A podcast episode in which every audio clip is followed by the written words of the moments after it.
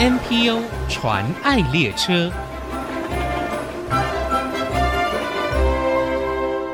大家好，我是王淑荣，欢迎收听 NPO 传爱列车。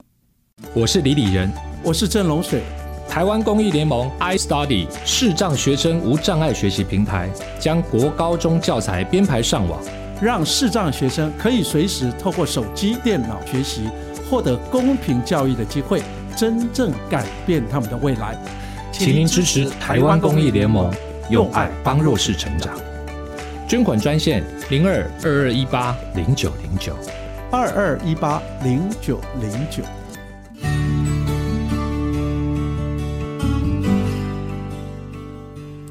今天我们非常荣幸可以邀请一位特别来宾来到节目当中跟大家分享哦，他是来自于浙江温州的金希，他在中国宁波大学跟美国雪城大学取得法学硕士，他在二零一八年的时候也来到台湾，在东吴大学攻读法学博士，现在也是博士候选人。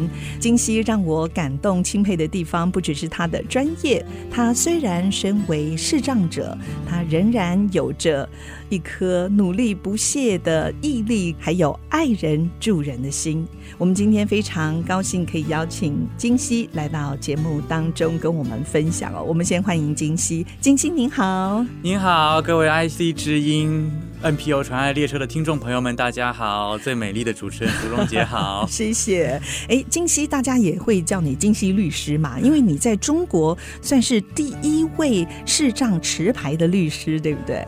对。大家一定很好奇，为什么会决定二零一八年的时候来到台湾继续深造，甚至现在还加入了 NPO 组织？您现在是在台湾公益联盟身心障碍发展部担任组长。对，因为我出生。在大陆的浙江温州，嗯，那在大陆求学跟工作的时候，其实就一直有听说台湾有很好的一个法治的环境，也有很友善的公益氛围，是对我们身心障碍者也有很友善的环境，再加上语言文化也比较接近，所以呢，也一直想要去外面的世界看一看，嗯啊。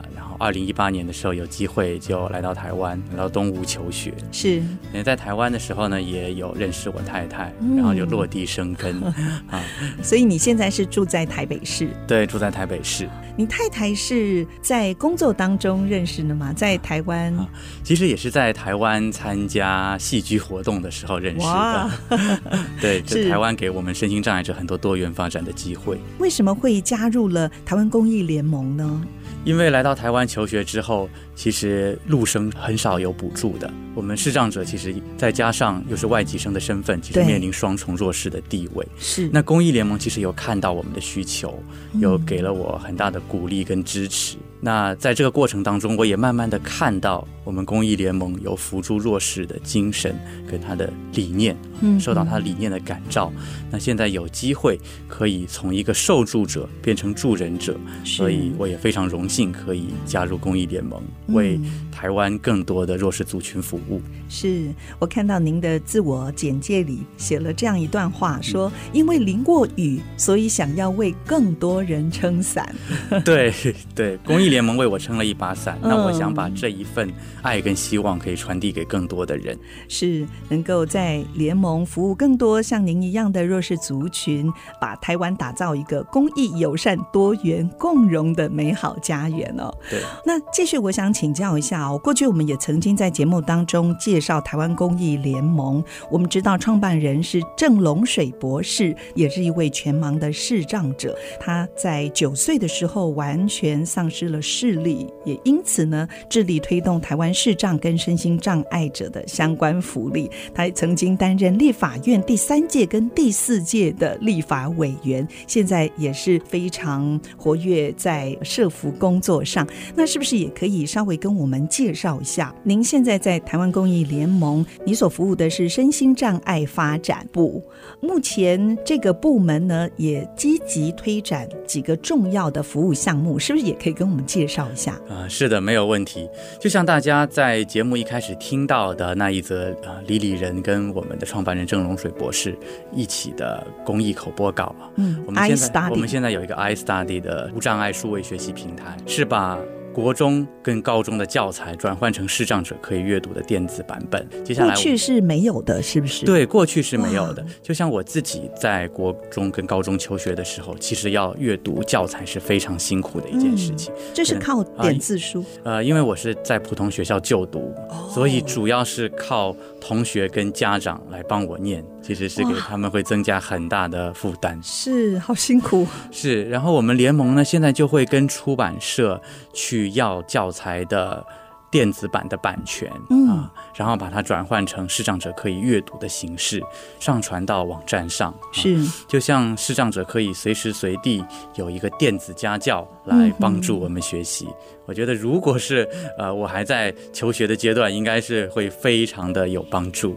好，所以这个是我们刚才在节目一开始听到的李李人公益广告，iStudy，是不是也可以跟我们分享一下你们现在主要推展的几个重要项目？是的，我们现在有几个专案在推展。嗯、那一个呢是 CRPD 的落实监督与推广计划。什么是 CRPD 呢？那 CRPD 呢，它是联合国身心障碍者权利公约的英文简称。哦，那这个公约呢是制定于二零零六年啊，台湾呢是在二零一四年以国内法的形式啊来施行这个公约啊，是。是台湾的各个法规跟公部门的行为都不能够违反这个公约啊，嗯，所以呢，其实我们会去检视政府的各项政策跟实践中的各个做法有没有。呃，跟公约相违背的地方，是同时呢，也会向公众，特别是向身心障碍族群来宣导跟传播公约的理念跟内容。其实宣导跟传播倡议是非常重要的，因为有的时候是因为不知道、不理解，对不对？对，就没有落实。对对对，对，我们的权利都需要我们自己去争取。是，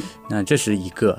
那另外呢，我们有身心障碍的生命力计划，嗯哼，就是我们会。培训身心障碍的乐团、剧团这样的表演团体，是跟身心障碍的生命力讲师，然后呢，有机会帮他们媒合去企业、学校、监所这样的单位表演或者演讲的机会。嗯嗯，就让身障者从大家眼中的受助者，变为可以去激励他人的助人者。是，其实许多身心障碍朋友，也许在某一方面是碰到阻碍，但是也有其他强项、优势技能是可以发展的。比方您刚才说戏剧或者是音乐部分。对对对，嗯、但是其实很多的公众对于身障者的刻板印象还是停留在我们是无能可怜、需要帮助的对象。嗯、对对，对，但是其实身心障碍者的很多的努力，很多的。才华是非常值得被看见的。那被看见之后呢，其实也是可以起到激励人心、翻转生命的一个正面的力量。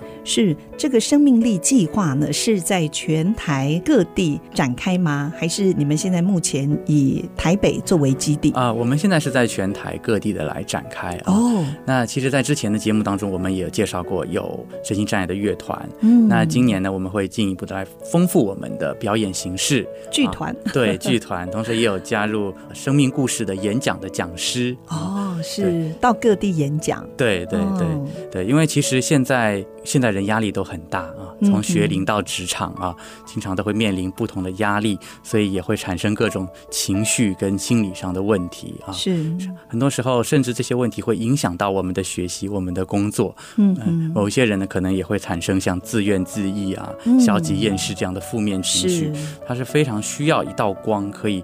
让我们的生命找到新的出口，可以激励我们，可以用积极正向的态度来面对工作或者学习当中的压力跟困难。这种生命力计划，我觉得不只单单身心障碍朋友哦，对于现代人工作生活压力下的每一位，我们都需要有这样子的一个生命力展现哦，这样的激励。对，对。嗯，那另外还有一个身心障碍的运动平权计划，那这是什么呢？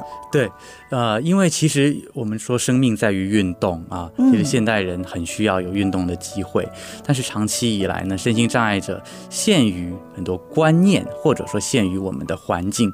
很少有能够参与运动的机会对。啊，譬如说我们说端午节的时候，大家都知道是在划龙舟，哦，但是我们的障碍者其实很多时候就只能很难参与，对，只能做一个旁观者，很难成为一个参与者，是，啊，或者说我们有射箭的活动啊，嗯，很多身心障碍的朋友呢，可能只有在电视机前面观看啊，是，但是很难有机会去亲身的体验，所以呢，我们就会联络专门的教练，嗯，让身心障碍的朋友有机会去参与这些运动的活动，那同时呢，也会参与像端午节的龙舟比赛这样的一些跟一般民众一起共融的运动的活动跟赛事，所以也可以让更多的人在运动的过程当中看到我们生障朋友一个多元的能力跟需求。是像这样子的活动哦，因为要在全台各地推广嘛，那一定是有在地的一个单位或者是公部门跟你们一起合作来进行嘛？啊。对，其实合作的部门，我们是有很多很好的合作伙伴啊。嗯、当然，除了公部门，可能还有很多热心的教练或者热心的志工，哦、还有很友善的运动的场馆场地愿意来提供。我们这边也是非常的感谢。嗯，那其实这一点运动可以带给身心障碍朋友的激励，我自己就非常的有感触啊。哦，因为来台湾之前我。完全没有想过自己可以骑脚踏车啊！啊对，但是在所以你现在有有在骑了？对对，在台湾我有机会去骑协力车，啊、然后骑协力车骑着骑着，还有机会用协力车的方式来台湾环岛一周。哦，您已经环岛过？对对，我有参加过协力车的环岛活动，我，我都还没有骑 骑脚踏车环岛过。对，当时我们用了九天的时间，全程骑乘了九百多公里，是、哦，真的是觉得很能够感受到挑战自我成功的那种快感。对，也可以让沿途各个县市的民众看到我们视障者还可以骑脚踏车，嗯、还可以用车轮来了解台湾风景的这样的能力。对，对，包括是游泳横渡日月潭，对我也有。完成过经验，嗯，对对对，我真的觉得其实运动可以让我们对自己的生命可以更加的有信心，嗯、有一种梦想。照见现实的快感，的确有一个平等包容无障碍的环境哦。受益的不只是全台一百二十万身心障碍者，而是我们每一个人。对，其实每一个跟我们一起参与运动或者一起看到我们在运动的人，其实他自己就对生命的各种可能有了更多的梦想。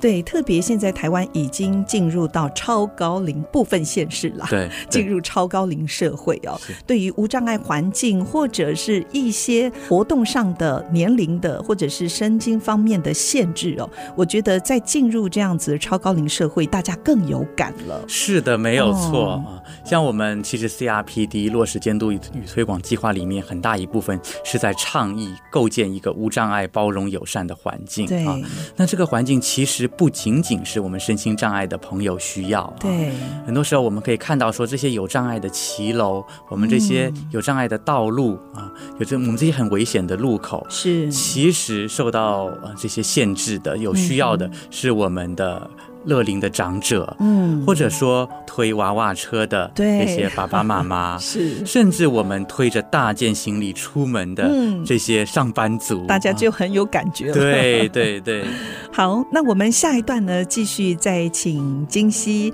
来跟我们分享哦。其实联盟除了颠覆。传统认知也支持身心障碍者从受助者化身为助人者，这样子多个目标跟计划啊。其实你们也关注许多身心障碍平权、平等权利的问题。那我们休息一下，广告过后继续再跟听众朋友来分享。马上回来。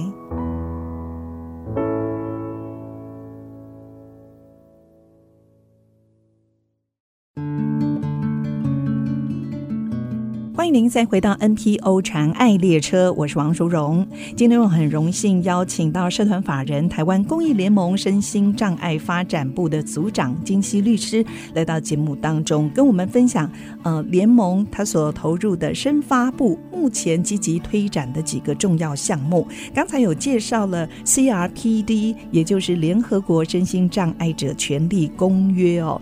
联盟在监督政府建构友善环境，还有身心障障碍生命力计划以及身心障碍运动平权计划这个部分。那继续，我想请教金熙，联盟多年来呢都一直在关注身心障碍者平等权利的实现，还有友善环境的建构哦。呃，知道障碍者在平等参与融入社会过程当中呢，一定面临到很多的困境跟挑战。您自己也是过来人，那是不是也可以跟我们分享一下？是的，是的。其实就像刚才啊，淑荣姐有提到的，很多时候在一个社会的光谱上，可能每一个人都会有面临障碍、需要支援的时候。啊。那其实这结合我自己一路走来跟联盟所遇到的这些案例，我就发现，其实就我们身心障碍者来说，大概遇到的障碍可以归纳成这么几个层次啊。嗯。那第一个呢，就是环境上的障碍，是这个是大家最直观的、最可见的部分。对。譬如说，我们的骑楼啊，有高低的落差。是。然后我们的路口的红绿灯没有语音的号志。嗯。那其实我印象很深刻的就是。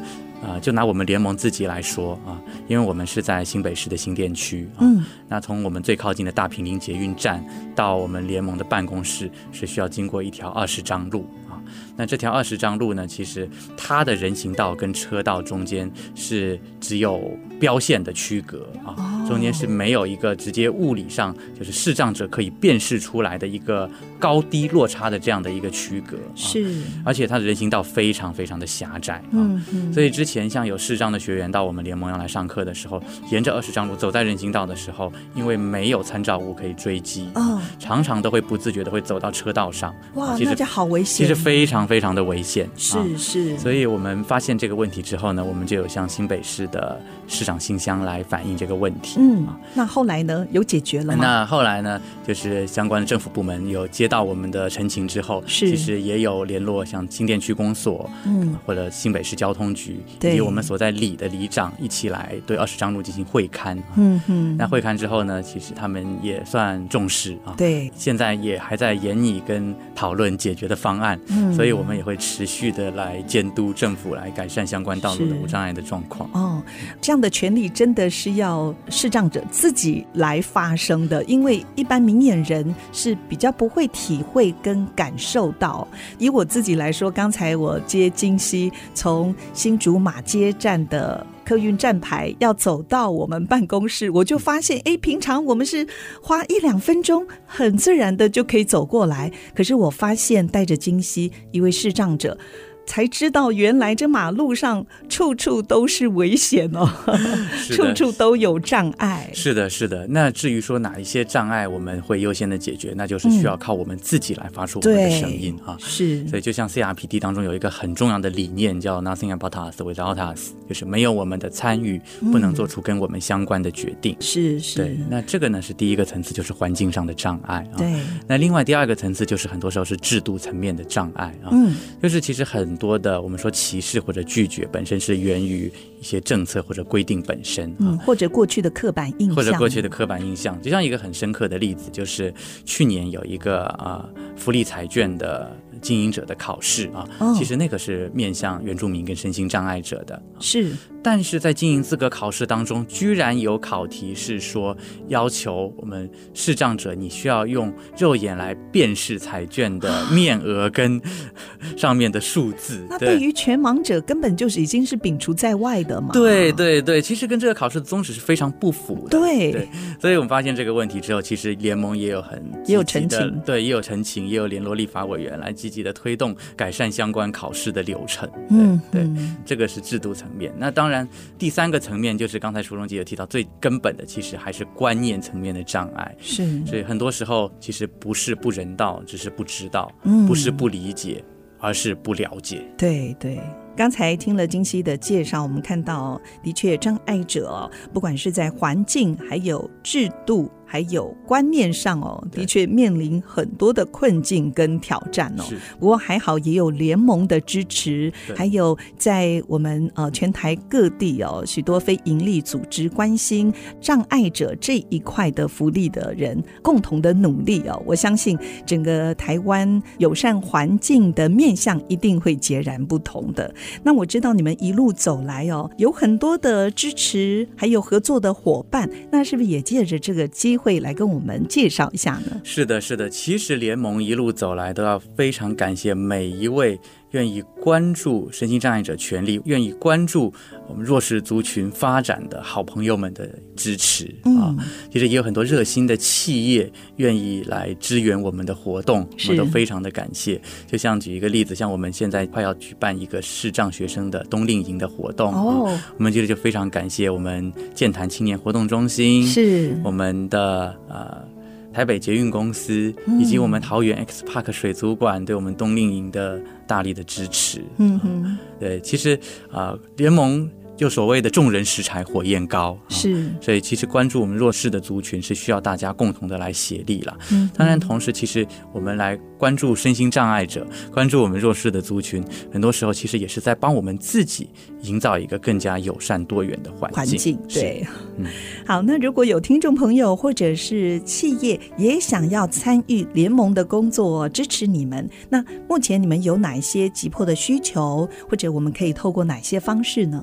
那如果你是企业、学校啊、监所或者其他的单位，嗯，如果有尾牙演出哦啊、团队建立、生命教育或者其他的表演跟演讲的需求啊，都可以找到我们生命力计划的表演团队或者讲师，是让我们的身心障碍者有机会为大家服务，嗯啊，可以让。我们的爱跟希望可以激励更多的生命。是。那如果你是个人啊，当你发现身边有跟障碍或者平等权利有关的现象或者议题，嗯、想要发表自己的意见或者评论，非常欢迎给我们投书。嗯。那如果你有时间。那我们现在的像身心障碍者的运动平权计划，或者我们的生命力计划，我们其实都非常需要志工的支援。哦、是啊，非常感谢你可以参与我们的志工活动，嗯、也相信会拥有一段很难得的生命体验。是。那如果你暂时没有时间，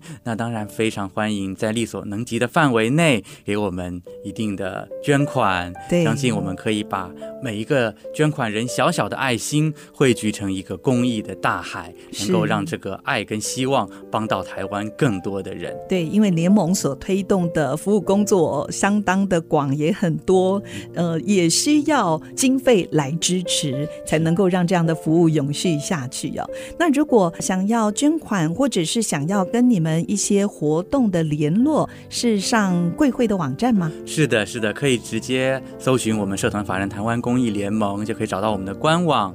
或者在脸书搜寻我们台湾公益联盟，也可以找到我们的粉砖，或者可以直接拨打我们联盟的电话零二二二一八零九零九，都可以连二二二一八零九零九就可以找到我们。是的，今天非常谢谢联盟身心发展部的组长金熙律师来到节目当中，跟我们分享您个人的故事以及联盟的工作。非常谢谢金熙，谢谢淑荣姐，也谢谢各位听众朋友的收听。